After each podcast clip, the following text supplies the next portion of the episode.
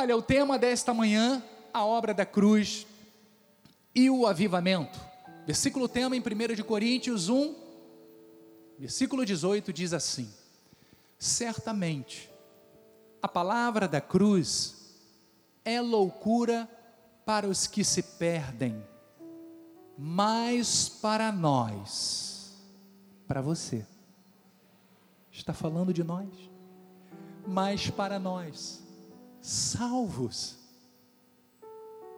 que somos salvos é poder de Deus. Você tem coragem de dizer isto? Diga assim com seus lábios: a palavra de Deus, para mim, é o poder de Deus. Oremos ao Senhor, Deus amado e bendito. Obrigado, Senhor, por mais uma vez estar sobre este altar, sendo instrumentos nas tuas mãos, e que o Senhor fale através da minha vida, através da Sua palavra, porque aquilo que eu estou falando e aquilo que nós iremos tratar neste dia é a palavra de Deus. Que esta palavra ela possa se multiplicar na nossa vida, ela possa transformar a nossa vida, porque este é o propósito principal da tua palavra é gerar mudanças, é gerar transformação, é gerar renovo em nós, para que possamos testemunhar de que esta palavra é viva e é eficaz. Assim, com fé, nós oramos e declaramos, e uma vez mais o povo de Deus diga amém e amém. Graças a Deus. Muito obrigado, amado pastor eleitos de Deus, sacerdócio real, nação santa. No domingo passado, celebramos a ressurreição do nosso Senhor Jesus Cristo, através de um lindo musical, que foi um musical de Páscoa. Quantos estiveram aqui assistindo este lindo espetáculo espiritual? para o Senhor. Então ali estivemos celebrando aquilo que para nós é a marca mais importante para um cristão: a ressurreição do nosso Senhor Jesus Cristo.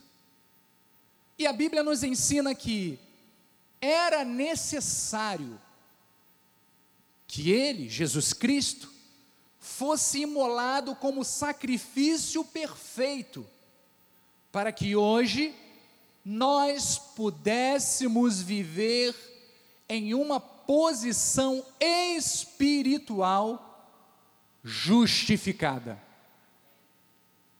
Então diga, através da morte, do sacrifício perfeito, a minha posição espiritual é de justificação.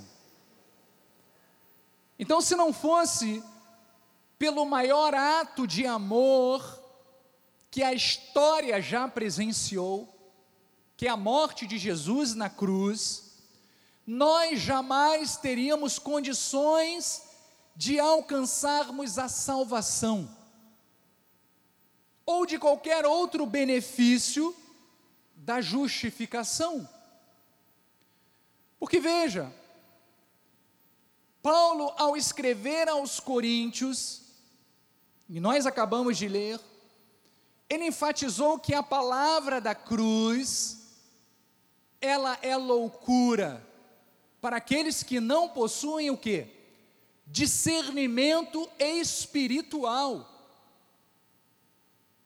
porque não conseguem compreender o que? O plano divino da salvação. Mas e para nós? E para aqueles que têm olhos iluminados? E para nós que somos filhos de Deus? A palavra da cruz, ela é poder, porque ela expressa a graça de Deus por cada um de nós. Então a morte de Cristo expressa para as nossas vidas a graça, o favor que Deus deu a cada um de nós. Portanto, compreender este poder gera vidas avivadas e bem edificadas.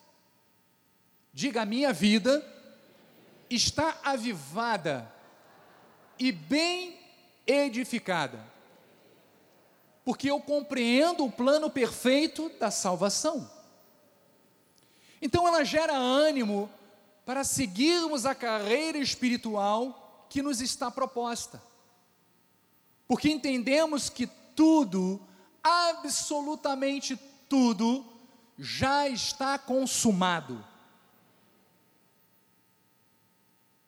Então, compreender a mensagem da cruz, ela também gera não só este ânimo para nós seguirmos a carreira que está proposta, mas também gera libertação. Libertação do legalismo, libertação do medo de Deus. Muitos têm medo de Deus, acham que Deus é um carrasco, é um padrasto, não um pai de amor, tem medo do inferno. Pessoas têm medo de vários sentimentos que são gerados pela falta de conhecimento da obra perfeita que Jesus manifestou na cruz do Calvário. Então veja que o desconhecimento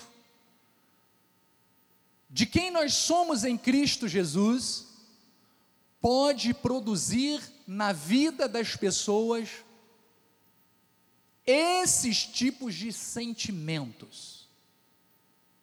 Mas graças a Deus, porque você pertence a um ministério, diga amém por isto, que é o ministério da sabedoria, e que te capacita para que você compreenda a sua verdadeira posição em Cristo Jesus. Então, o que estamos fazendo aqui neste dia é reafirmando a nossa posição espiritual em Deus, para nos fortalecer, para nos encorajar, a que venhamos a continuar mantendo firme a nossa confissão de esperança naquele que fez a promessa em nossas vidas. Então, Paulo, ele também nos ensina que o que Cristo fez por nós gerou paz com Deus. Então veja o que diz lá em Romanos, capítulo 5, versículo 1. A palavra diz assim, ó: justificados. Isso é para você, hein? Justificados, pois, mediante as obras? Não, mediante a fé. O que, que a gente tem? Temos paz com Deus, por meio do nosso Senhor Jesus Cristo. Então veja que esta paz tanto diz respeito à ira que foi aplacada através do sangue de Jesus, como a paz que devemos ter em relação ao plano perfeito dele para as nossas vidas. E que, é claro, culminará, terminará na vida eterna e também, é claro, em relação como ele, o nosso Deus, nos enxerga. Então veja que a compreensão dessa certeza inabalável, deste plano perfeito, desta obra completa na minha vida, faz com que eu me sinta amado por Deus.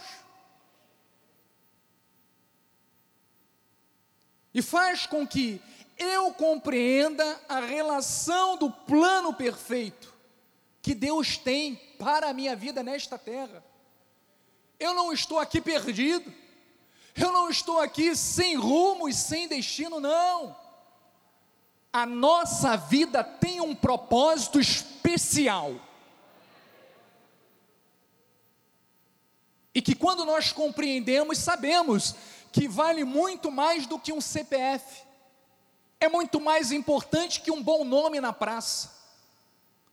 Estamos aqui para servir um propósito perfeito de Deus. Então, isto faz cair por terra a compreensão disto tudo, faz cair por terra muitos conceitos que circulam no meio cristão. Porque, olha, é muito comum ouvirmos as pessoas se definirem como pecadoras, como injustas. Mas veja que a Bíblia nos diz que a nossa posição espiritual, que a posição daqueles que creem no sangue de Jesus e que são transformados por Ele, é uma posição de justificados. Você que está me assistindo na internet, você que confessou a Cristo como seu Salvador, a sua posição não é mais como de perdedor, de um pecador. Não, você é justo, porque quem te justificou foi o sangue de Jesus. É simples assim. Veja o que, que Paulo diz lá em Efésios 4, 22, no sentido de que, quanto ao trato passado, vos despojeis do velho homem, que se corrompe segundo as concupiscências do engano. Não era assim que nós existíamos, agíamos, segundo as concupiscências do engano? Isto é passado. Isso. E ele diz: Olha, e vos renoveis, diga eu estou renovado, no espírito do vosso entendimento. Veja que a palavra de Deus, o que você está fazendo nesta manhã, é se renovando no espírito, o vosso entendimento. A palavra de Deus, através do Espírito Santo que está agindo em nosso meio, está renovando a nossa mente está atualizando a nossa mente, está fazendo com que compreendamos os desígnios de Deus, os propósitos de Deus e a vontade dele sobre nós. E no versículo 24, e vos revistais, olha, do novo homem, criado segundo Deus, em justiça e retidão, procedentes da verdade. Então, a pessoa que se enxerga como uma pecadora, ela precisa, na verdade, nascer de novo.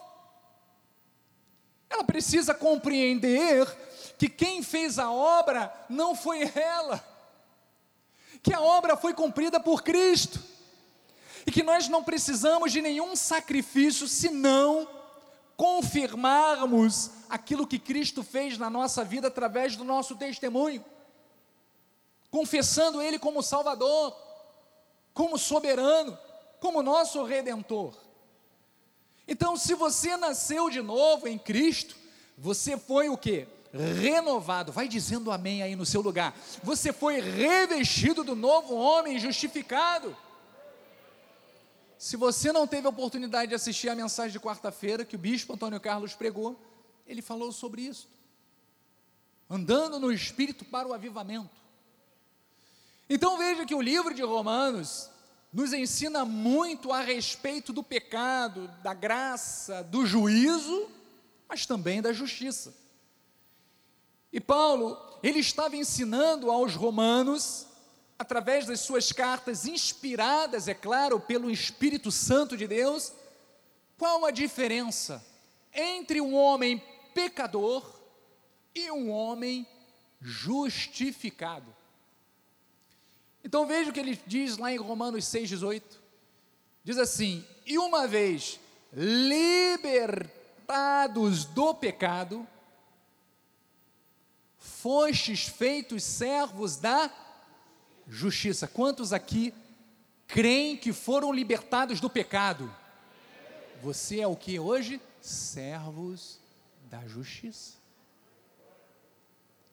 Então é muito importante entendermos o que Deus falou através de Paulo. Além de sermos isentos de culpa, guarda esta palavra culpa, somos isentos, inocentados de qualquer culpa. É, porque ele diz: uma vez libertados do pecado, ele estava dizendo o seguinte: ele estava dizendo que uma vez por todas, ou seja, quando eu confessei a Cristo como Salvador, reconhecendo a obra perfeita dele na minha vida, eu fui batizado pelo Espírito Santo, e de uma vez por todas, fomos libertados do velho homem, do pecado, porque éramos o que? Escravos do pecado e transformados em servos da justiça. Então a sua posição hoje é de servo da justiça. O velho homem caído, ele estava sobre o poder ou sobre o domínio de Satanás. Porque o homem era como? Qual era a condição do ser humano antes de reconhecer a obra de Cristo? Era de escravo do pecado. Basta a gente recordar como nós éramos no passado. Nós sabemos a obra grandiosa que o Senhor fez na nossa vida. Nós reconhecemos o poder do Espírito Santo através da palavra dele na nossa vida.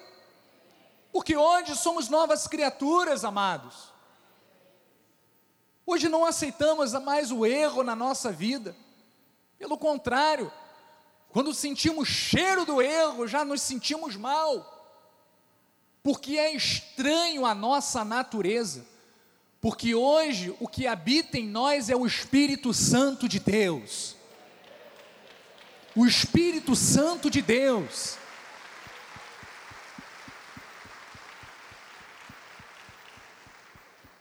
Então veja, Paulo diz em Romanos 6,20, dando continuidade a este capítulo 6, diz assim: Porque quando eres escravos do pecado, estáveis o que? Isentos em relação à justiça.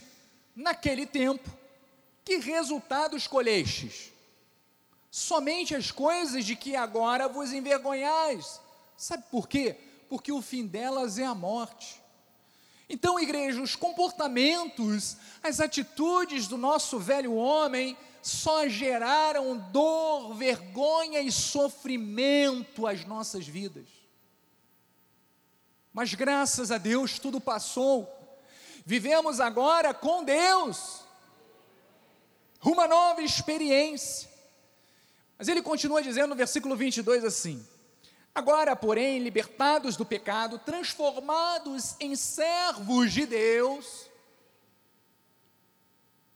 tendes o vosso fruto, tendes o vosso testemunho, tendes as vossas atitudes para a santificação e por fim, a vida eterna. Então veja, igreja, é importante que você tenha esta certeza dentro do seu coração de que você pode dominar aquilo que um dia te dominou.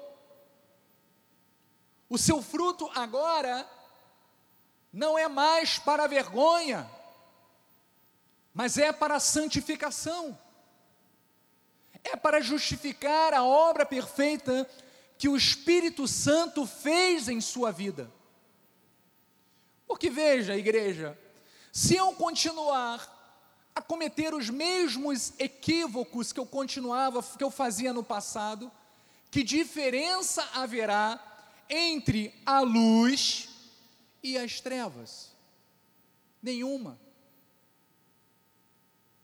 Mas aonde você estiver, aonde você andar, todos têm que perceber a luz de Deus brilhando em sua vida. Ou seja, você tem que dar frutos para a santificação. Então não aceite em sua vida nenhum tipo de vício, nenhum tipo de comportamento ou pensamento destrutivo contra ao que a Bíblia ensina a seu respeito. Porque você não é mais escravo de nada. Por isso, não se vitimize.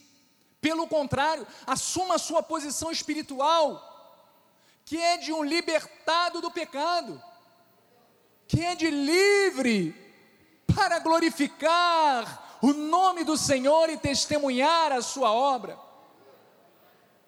Então veja, igreja, você pode usar a sua confissão para declarar com fé sobre qualquer situação que possa estar te causando sofrimento.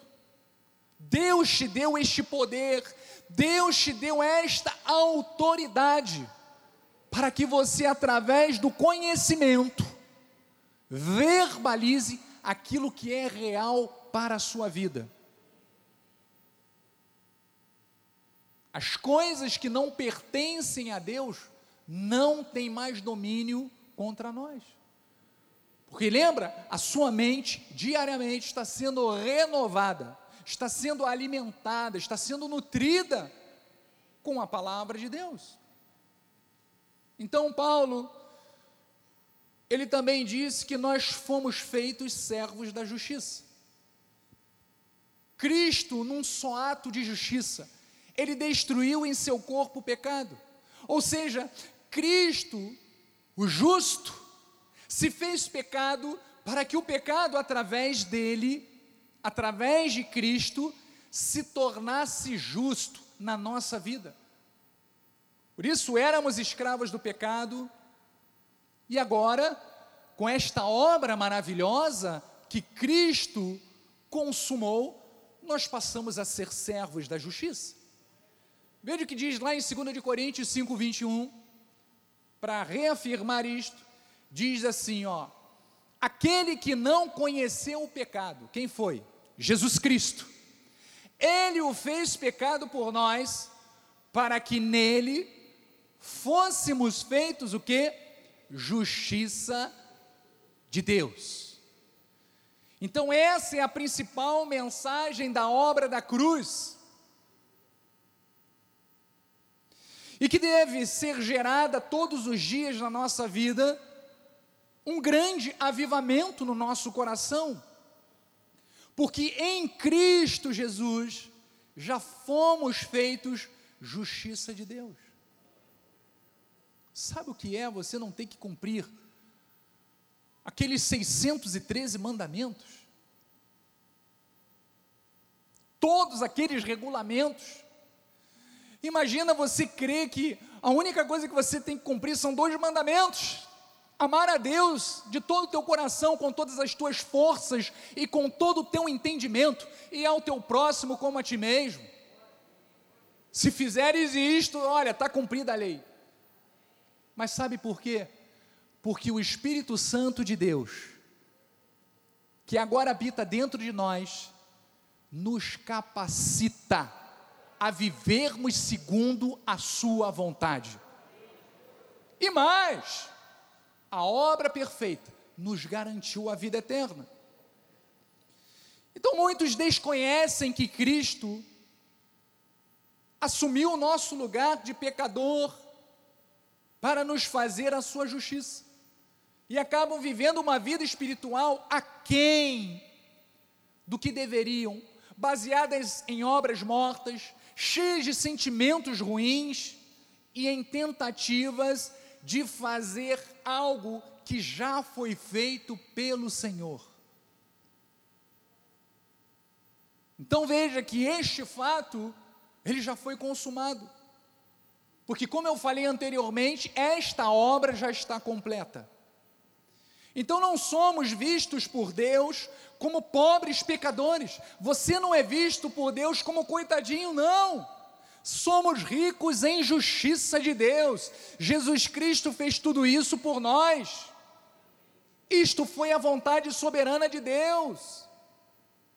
Ou seja, o velho homem pecador, ele foi crucificado juntamente com Cristo, para que o pecado perdesse o seu domínio sobre nós. Por isso eu falei no momento administrativo, nós não somos propriedades nossa, somos propriedade exclusiva de Deus, porque cremos que o preço que foi pago para nos comprar foi o preço do sangue de Cristo. Romanos 6,6.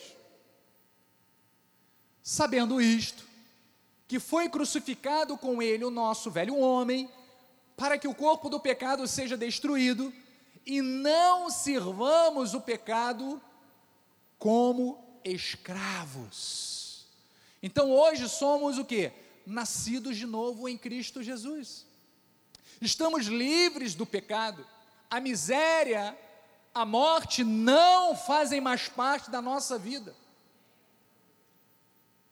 Tudo aquilo que é para nos destruir foi destruído. Catargel. Jesus, quando disse assim, ó, tudo está consumado, ali ele estava determinando a nossa vitória. Ali ele estava garantindo a nossa vida eterna, a nossa salvação. Quando o Senhor voltar, que os anjos, arcanjos anunciarem a vinda de Jesus, quando as trombetas tocarem, ali estará sendo manifestado clímax da nossa vida, o nosso corpo estará sendo glorificado. Nós não precisamos ver para crer, nós cremos que esta obra já está toda completa, desde antes da fundação do mundo.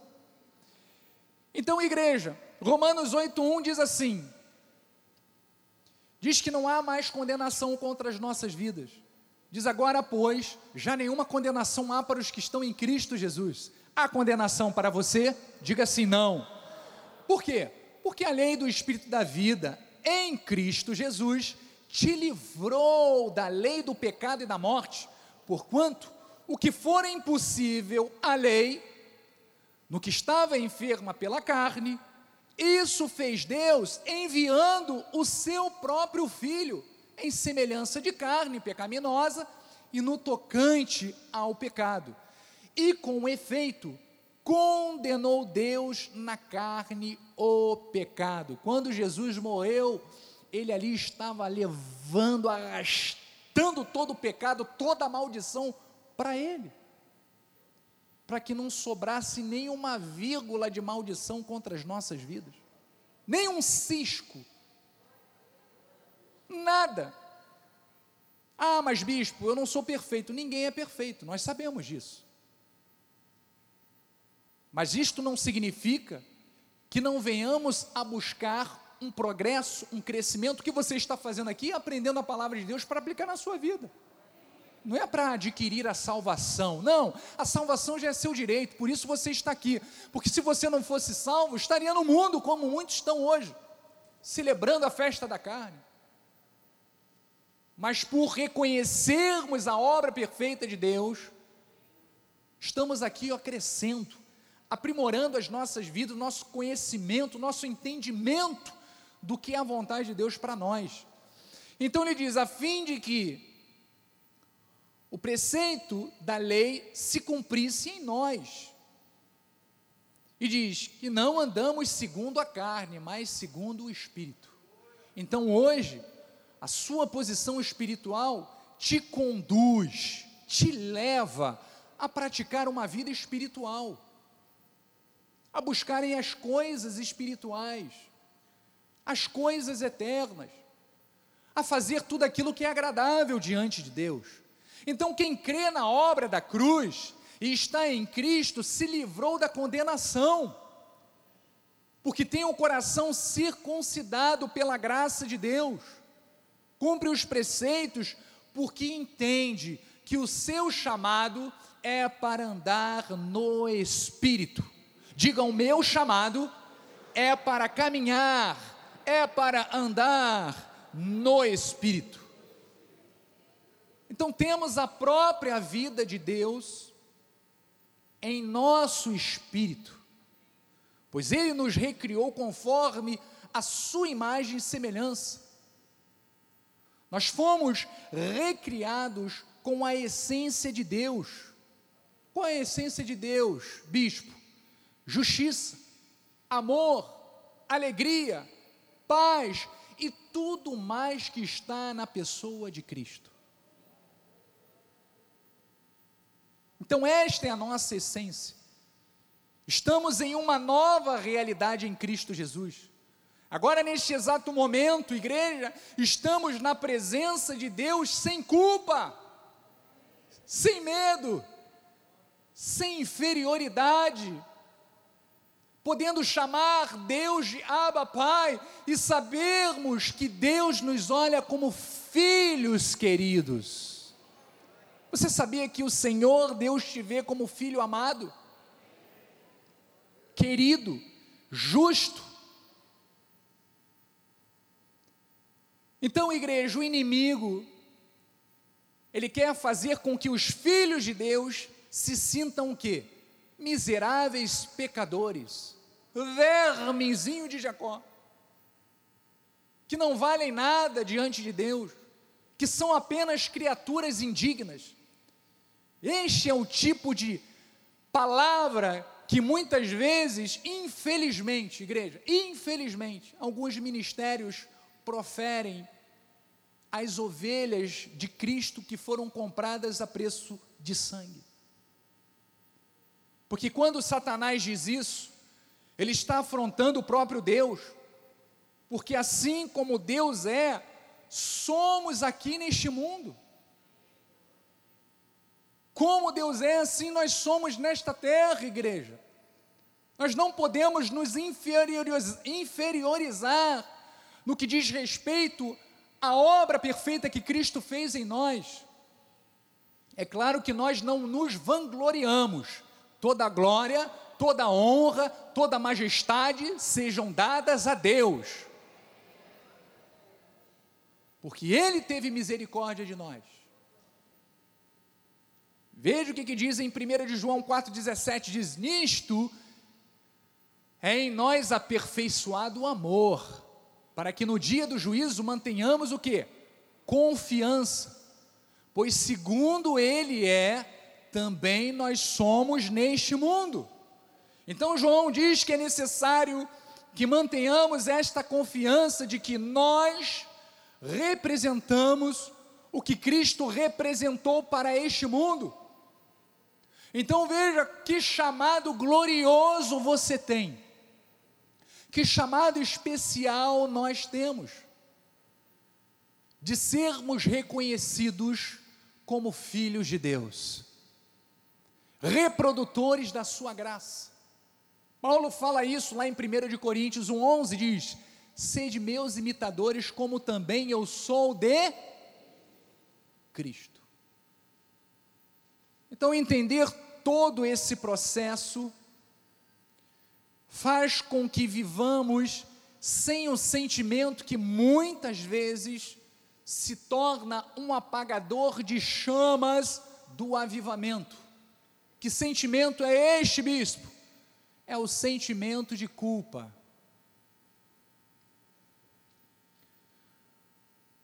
O sentimento de culpa ele vem após uma pessoa julgar a si mesma por um comportamento passado, por algo que ela cometeu no passado. Eu tenho a certeza de que todos nós, em algum momento da vida, já cometemos erros ou tivemos atitudes que gostaríamos de voltar atrás para consertarmos. É ou não é? Todos nós. Às vezes cometemos uma ofensa, tratamos mal o nosso irmão, falamos alguma coisa de forma áspera que não deveria, fizemos alguma escolha equivocada que gerou consequências graves na nossa vida. São tantas situações que nós passamos ao longo da nossa vida e que se nós não soubermos administrar isso de forma sábia, isto acaba sendo um problema grave na nossa vida. Então, o sentimento de culpa é algo que nós devemos apagar, retirar da nossa vida. Então, alguns vivem situações graves e vivem se martirizando e sofrendo. Porém, esta não é a vontade de Deus para a sua igreja. Não é isso que Deus quer que nós venhamos, sabe, a nos alimentar.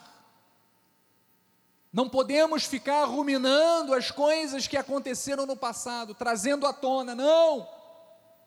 Igreja, o passado ficou para trás.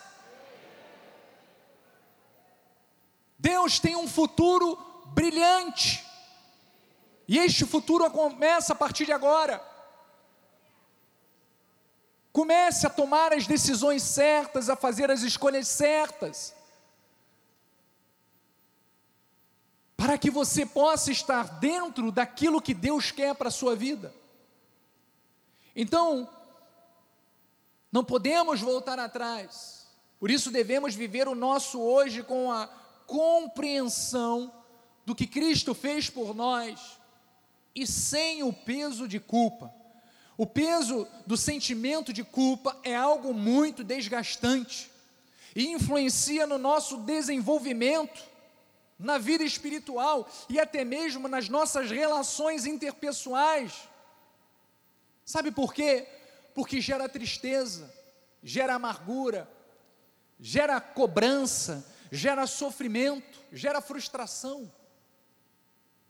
Mas graças a Deus, diga graças a Deus, porque em Cristo Jesus somos novas criaturas, e a obra da cruz nos livrou do pecado e do peso das nossas transgressões passadas. Fomos reconciliados com Deus. Veja o que diz em 2 de Coríntios 5:17. E assim, se alguém está em Cristo, diga eu, é nova criatura. As coisas antigas já passaram, eis que se fizeram novas. Ora, tudo provém de Deus, que nos reconciliou consigo mesmo por meio de Cristo e nos deu o ministério da reconciliação. Próximo. A saber que Deus estava em Cristo reconciliando consigo o mundo. Veja qual o papel de Cristo nesta terra. Era acusar-nos dos pecados que cometemos? Não, não. Mas pelo contrário, ele veio para que não para imputar aos homens as suas transgressões, não, mas para nos reconciliar com Deus, para tornar-nos amigos de Deus, para mais uma vez termos livre acesso a Deus. Então, olha que interessante esta palavra, reconciliação, ela vem do grego catalage, que significa, indica uma transformação completa. Então, aquilo que Cristo fez na sua vida, essa reconciliação, manifestou uma transformação completa. Expressa a ideia de modificação nas relações entre o homem e Deus. Éramos inimigos de Deus e hoje somos amigos de Deus. Então consiste no livramento conferido a um homem de suas dificuldades por ele mesmo criadas. Porque nós é que criamos, nós é que buscamos às vezes os erros por falta de sabedoria e conhecimento. Então a reconciliação, ela reconduz o indivíduo a Deus, gerando uma transformação de vida, gerando perdão total com isenção de culpa. Tem alguma coisa que pode gerar peso de culpa ao seu coração? Não. Por quê? Porque você já foi reconciliado com Deus. Você é filho, você é amigo de Deus.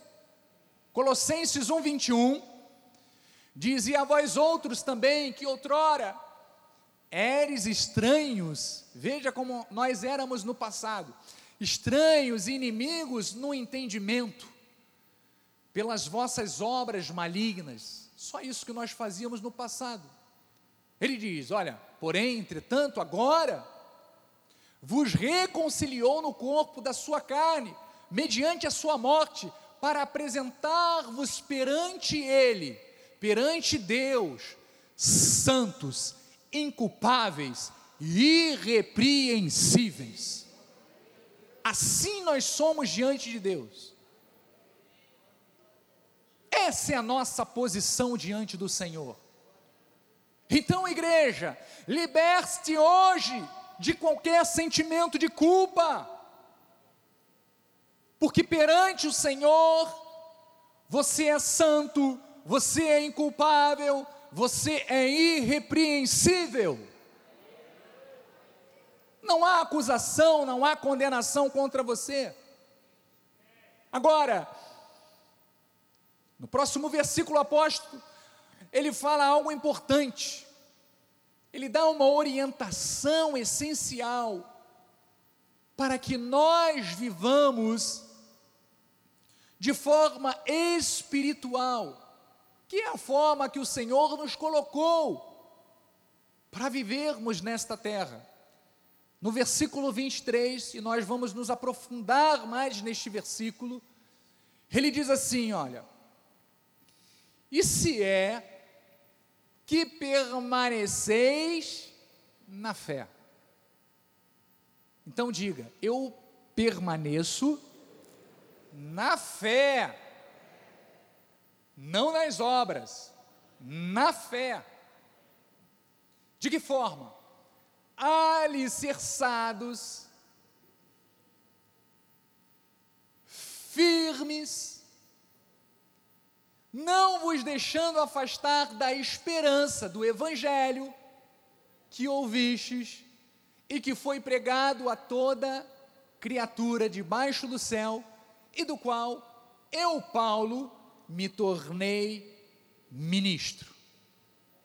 Então, igreja, aqui está uma orientação fundamental para vivermos focados na obra da cruz para vivermos em paz com Deus, com a certeza de que somos inculpáveis, justos, e desenvolvermos a santidade para o qual fomos chamados, e é claro, estarmos sempre com a chama do avivamento acesa. Paulo estava dando essas diretrizes neste versículo. E o primeiro ponto que ele fala é permanecer aonde? Na fé. Então, olha que interessante. Nós temos que permanecer na fé, porque permanecer na fé é permanecer na confiança em Cristo. É permanecer crendo na obra que o Senhor fez em nossas vidas. Então veja que, quanto mais estivermos imersos no Evangelho da Graça, mais desenvolvida estará a nossa fé. Quanto mais eu estiver nos cultos, Quanto mais eu ler a palavra, quanto mais eu meditar nas coisas de Deus, mais eu estarei avivando a fé de Cristo na minha vida. E nós estamos vivendo um ano de quê? Avivamento. Então veja o que diz Romanos 1,16. Pois não me envergonho do Evangelho. Você se envergonha do Evangelho? Olha, permanecer na fé é jamais se envergonhar daquilo que é a base da nossa fé, o Evangelho. Então ele diz: Pois não me envergonho do Evangelho, porque é o poder de Deus para a salvação de todo aquele que crê. Primeiro os judeus e também o grego. Versículo 17: Visto que a justiça de Deus se revela no Evangelho de fé em fé, como está escrito: o justo viverá por fé. Então o cristão, Paulo estava mostrando que não pode se envergonhar do Evangelho, porque o Evangelho, ele nos dá a capacidade de vermos o poder de Deus na nossa vida.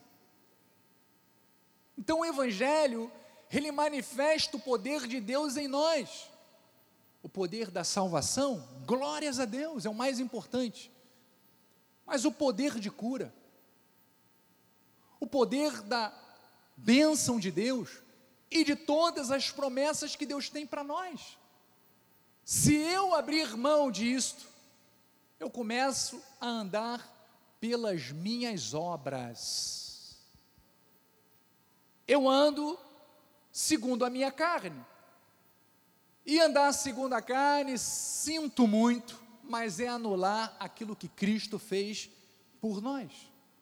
Então, o primeiro ponto é sabermos que a nossa fé, ela tem que ser uma fé avivada, sem hipocrisia. Veja que Paulo fala lá em a Timóteo, em 1 de Timóteo 1,5 diz: Ora, o intuito da presente admoestação visa o amor que procede de coração puro, de consciência boa e de fé sem hipocrisia desviando-se alguns, algumas pessoas destas coisas, o que, que aconteceu? Perderam-se em locucidade frívola. Quando eu não estou firmado, quando não estou, sabe, baseado, alicerçado, enraizado nesta palavra, eu me deixo levar por qualquer vento de doutrina. Eu me deixo influenciar pelo irmãozinho tererê, que fala o seguinte: olha, tem que subir o monte, meu amado, porque lá no monte existe um portal que te dá acesso direto a Deus. Amado, o portal está aqui dentro de nós, é o nosso coração. Aonde você estiver, o Espírito Santo de Deus te acompanha, está com você. Eu não preciso de monte e achar um portal no monte para ter acesso a Deus. Então, amados, não podemos ter uma fé hipócrita. Ora acredito, ora não acredito. Ora eu confesso, ora eu desconfio. Não. A nossa fé tem que ser viva. Então a fé genuína nos mantém no prumo. O caminho certo elimina qualquer tipo de medo em relação ao nosso passado, presente e futuro.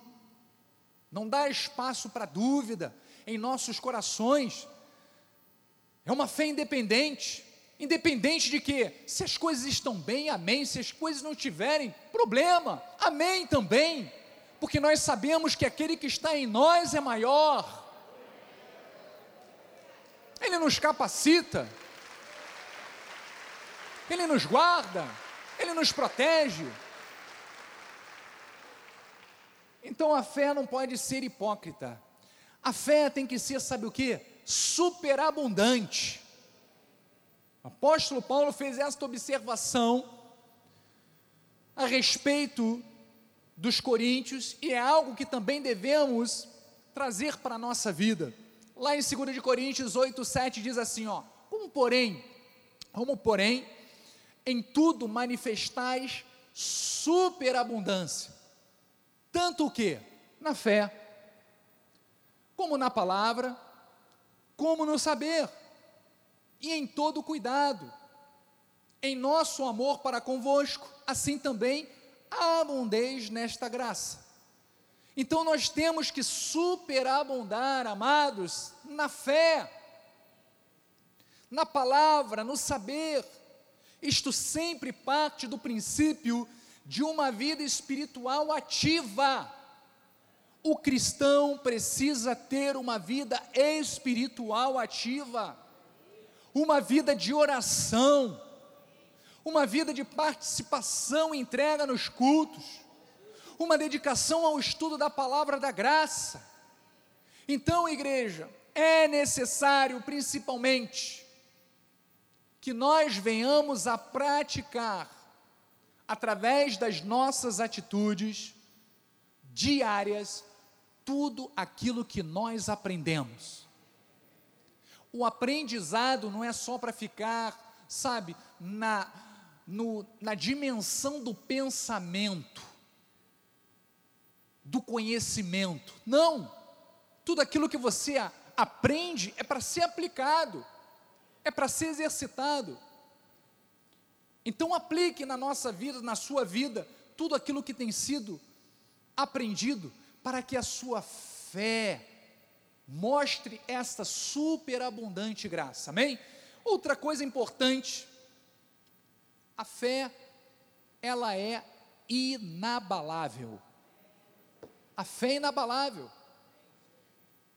Então veja o que diz lá em Romanos 4,18, diz o exemplo de Abraão, maravilhoso, e diz assim: esperando contra a esperança, ele esperou contra a esperança creu para vir a ser pai de muitas nações, segundo lhe fora dito, assim será a tua descendência.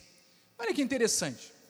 E sem enfraquecer na fé, embora levasse em conta o seu próprio corpo amortecido, sendo já de cem anos e a idade avançada de Sara, não duvidou o próximo, não duvidou por incredulidade da promessa de Deus, mas pela fé. Esta é a fé inabalável. Mas pela fé se fortaleceu dando glórias a Deus. Nós precisamos usar esta fé inabalável, porque eu sei que assim como Abraão, ele não duvidou da promessa, e ele sabia das limitações do seu corpo físico, mas ele creu naquele que fez a promessa. Eu sei que nós temos sonhos, temos desejos, temos anseios, tanta coisa que o Senhor, sabe, inunda o nosso coração e a nossa mente, que nos gera esperança, e por nós às vezes não vermos ou não concretizarmos, vem às vezes, sabe, aquela voz dizendo: olha, não vai acontecer. E isso gera frustração. Mas que esta palavra esteja sendo avivada no seu coração e gerando renovo à sua alma, o seu espírito, na esperança de crer que aquele que fez a promessa é fiel e se ele prometeu para você algo, ele vai cumprir. Ele vai cumprir. Por isso, não, des, não desista, não duvide. Quarto ponto é que a fé ela tem que ser crescente e constante. Diga, a fé não pode ser hipócrita, ela tem que ser superabundante, ela tem que ser inabalável, mas ela tem que estar sempre crescendo, constante na nossa vida, crescente. Veja que Abraão fala, o apóstolo Paulo, perdão, ele fala a respeito do testemunho dos irmãos lá de Tessalônica. Em 2 de Tessalonicenses 1, 3, veja que interessante o que ele diz. Irmãos, cumpre-se nos dar sempre graças a Deus no tocante a vós outros, como é justo, pois a vossa fé cresce sobremaneira. Assim nós devemos agir. Assim tem que ser a vida do cristão. E diz: o vosso mútuo amor de uns para com os outros vai aumentando. Então veja que aonde existe uma fé verdadeira, legítima, uma fé crescente, uma fé inabalável, o amor de Deus tem que florescer na nossa vida. Assim como florescia na igreja de Tessalônica. Este mesmo amor tem que florescer na nossa igreja na nossa vida. no nosso relacionamento, igreja.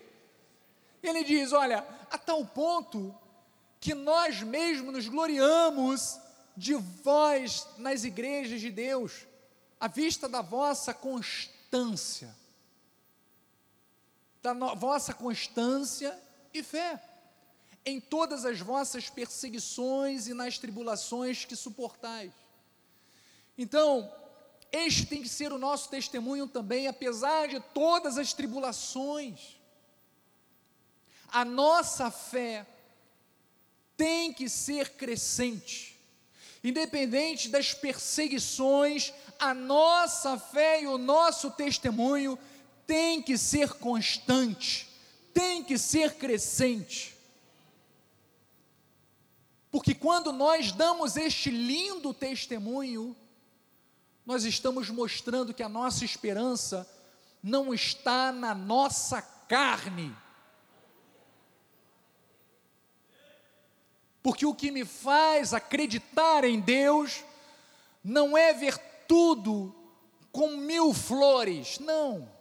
O que me faz acreditar em Deus é que, independente das coisas estarem, estarem boas ou ruins, eu sempre consigo ver a mão de Deus me protegendo e me guiando, me conduzindo e me acolhendo. E isto é testemunhar o crescimento, o amadurecimento e a constância da minha fé. Segundo um ponto, nós falamos de fé, e agora, outro ponto importante é alicerçados e firmes, que Paulo falou lá no versículo 23. Alicerçados do grego, temelio, é lançar o fundamento, é estabelecer, é fixar, e firme, edraios, constante e fixo Contamos no nosso interior com o fortalecimento do Espírito Santo. Então, igreja, nossa vida espiritual precisa estar bem edificada e também com raízes profundas. Não podemos ser inconstantes na obra do Senhor. Temos que estar enraizados em Cristo de tal forma que jamais pensemos em nos desviar, seja para a direita ou para a esquerda, porque a obra da cruz, ela tem que mover cada passo da nossa jornada cristã. Colossenses 2,6 diz: Ora, como recebeste Cristo Jesus, o Senhor, assim andai nele, nele radicados e edificados e confirmados na fé, tal como fostes instruídos, crescendo em ações de graças. Então veja, temos que ter raízes profundas no Evangelho. Não podemos viver um Evangelho superficial. Temos que edificar a nossa vida sobre a rocha eu estive explicando a respeito disso. Quando você constrói uma casa, você não vai construir em qualquer lugar, numa beira de um barranco, onde tem, sabe, aquelas areias ou tem muitos sedimentos, não. Você vai procurar o que? A rocha, a rocha matriz, para que a sua casa esteja o que? Bem edificada. Porque o vento, ele vai cair, ele vai soprar sempre, a chuva vai cair sempre, os rios, olha, vão transbordar. Mas diz a palavra que quando você está bem enraizado, bem edificado sobre a rocha, sobre a graça de Deus, sobre os fundamentos de Deus, diz que a sua vida fica incólume, sem ruína. Então é isso que nós devemos fazer. Versículo 8 diz: Olha, cuidado que ninguém vos venha a enredar com sua filosofia e vãs sutilezas, conforme a tradição dos homens, conforme os rudimentos do mundo, e não segundo Cristo.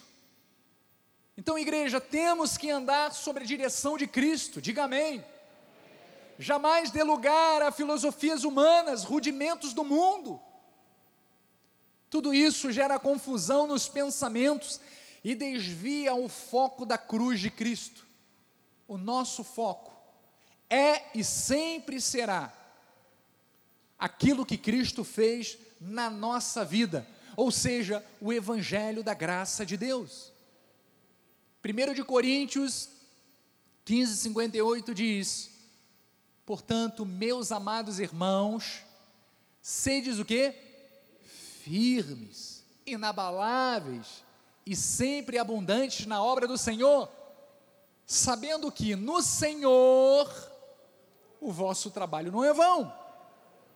Então, tudo aquilo que você faz, não está sendo, sabe, feito de qualquer forma, porque você valoriza o que você faz. E não está sendo desprezado por Deus, porque Ele há de contabilizar todos os teus feitos. Então busque sempre fazer o melhor. Amém? Terceiro ponto deste versículo, não nos deixando afastar da esperança do Evangelho. Então, no versículo tema, lemos que a palavra da cruz, que é o Evangelho, é para nós o próprio poder de Deus.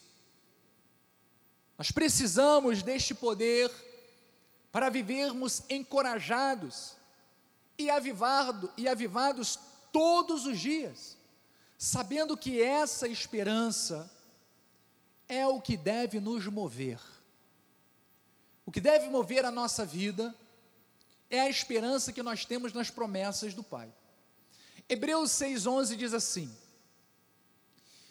Desejamos, porém, continue cada um de vós mostrando só até a semana que vem, tá?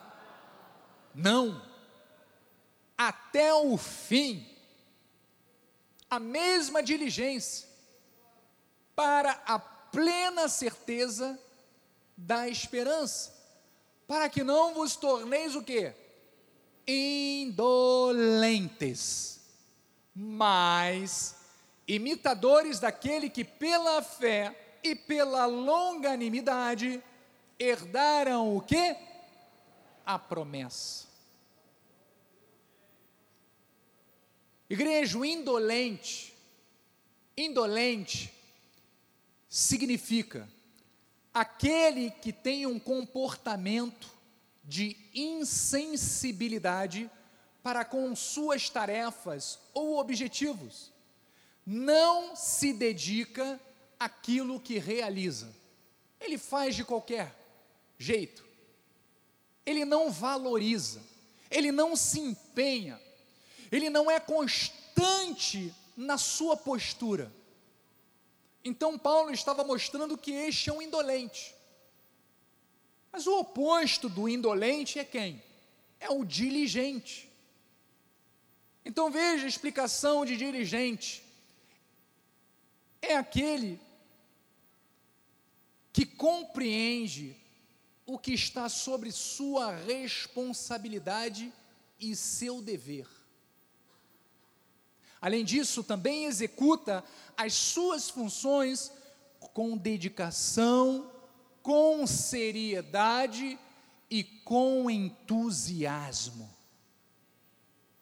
Então, povo de Deus, nosso chamado é para sermos cristãos dedicados, cristãos entusiasmados, e Paulo diz que a nossa diligência, ela deve nos levar a termos plena certeza da esperança, que é gerada pelo evangelho da graça de Deus. E é claro, imitarmos a fé e a aparência daqueles que permaneceram para alcançar as promessas. Foi isso que Paulo falou. Então veja que, ao escrever a Tito, ele também fala sobre a cruz de Cristo e a esperança que ela deve gerar nos nossos corações. Tito 3,4 diz: Quanto, porém, se manifestou a benignidade de Deus, nosso Salvador, e o seu amor para com todos, não por obras de justiças praticadas por nós, mas segundo a sua misericórdia, ele nos salvou, mediante o lavar regenerador e renovador do Espírito Santo, que ele derramou sobre nós ricamente por meio de Jesus Cristo, o nosso Salvador, a fim de que, justificados por graça, é por obras? Não, por graça, nos tornemos o que? Seus herdeiros, segundo a esperança da vida eterna. Então, amados, Anime o seu coração com estas verdades. Mantenha-se firme e focado na esperança daquilo que Cristo fez na cruz do Calvário. Fomos reconciliados, fomos justificados por Deus. Não há culpa, não há condenação, não há acusação para a nossa vida.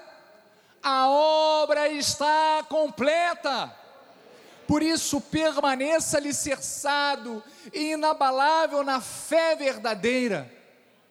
Encoraje a sua alma para viver uma vida avivada, sem nenhum tipo de fardo, nenhum tipo de amarra, nenhum tipo de empecilho. Levante-se, tome posse da sua posição espiritual em Cristo Sabe por quê? Porque o Senhor tem planos perfeitos para a sua vida.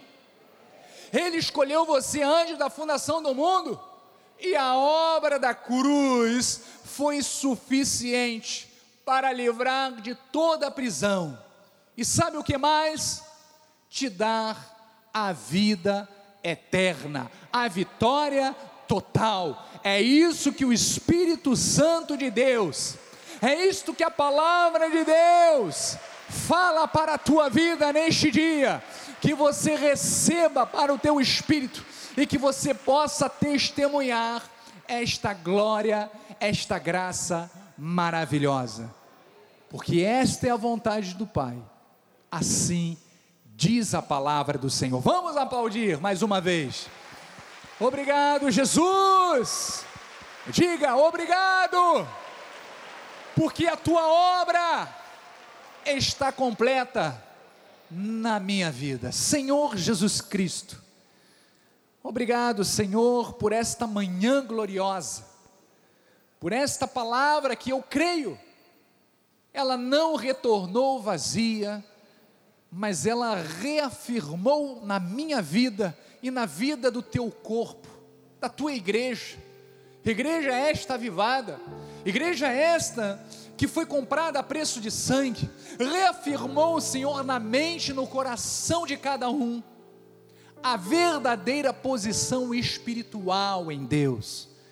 Que este conhecimento, que esta sabedoria, a Deus nos conduz a vivermos uma semana vitoriosa, uma semana poderosa, a reconhecermos em cada detalhe independente do tamanho que seja, a mão de Deus, a graça de Deus, o favor de Deus em nossas vidas. Cremos, Senhor, que a partir de agora, ó Deus, a nossa vida também testemunhará, confirmará que o Senhor Jesus Cristo, o Deus soberano, aquele que nos chamou da morte para a vida, aquele que nos reconciliou consigo mesmo, aquele que ofereceu o seu próprio filho para nos salvar, ele, somente ele, confirma que nada mais neste mundo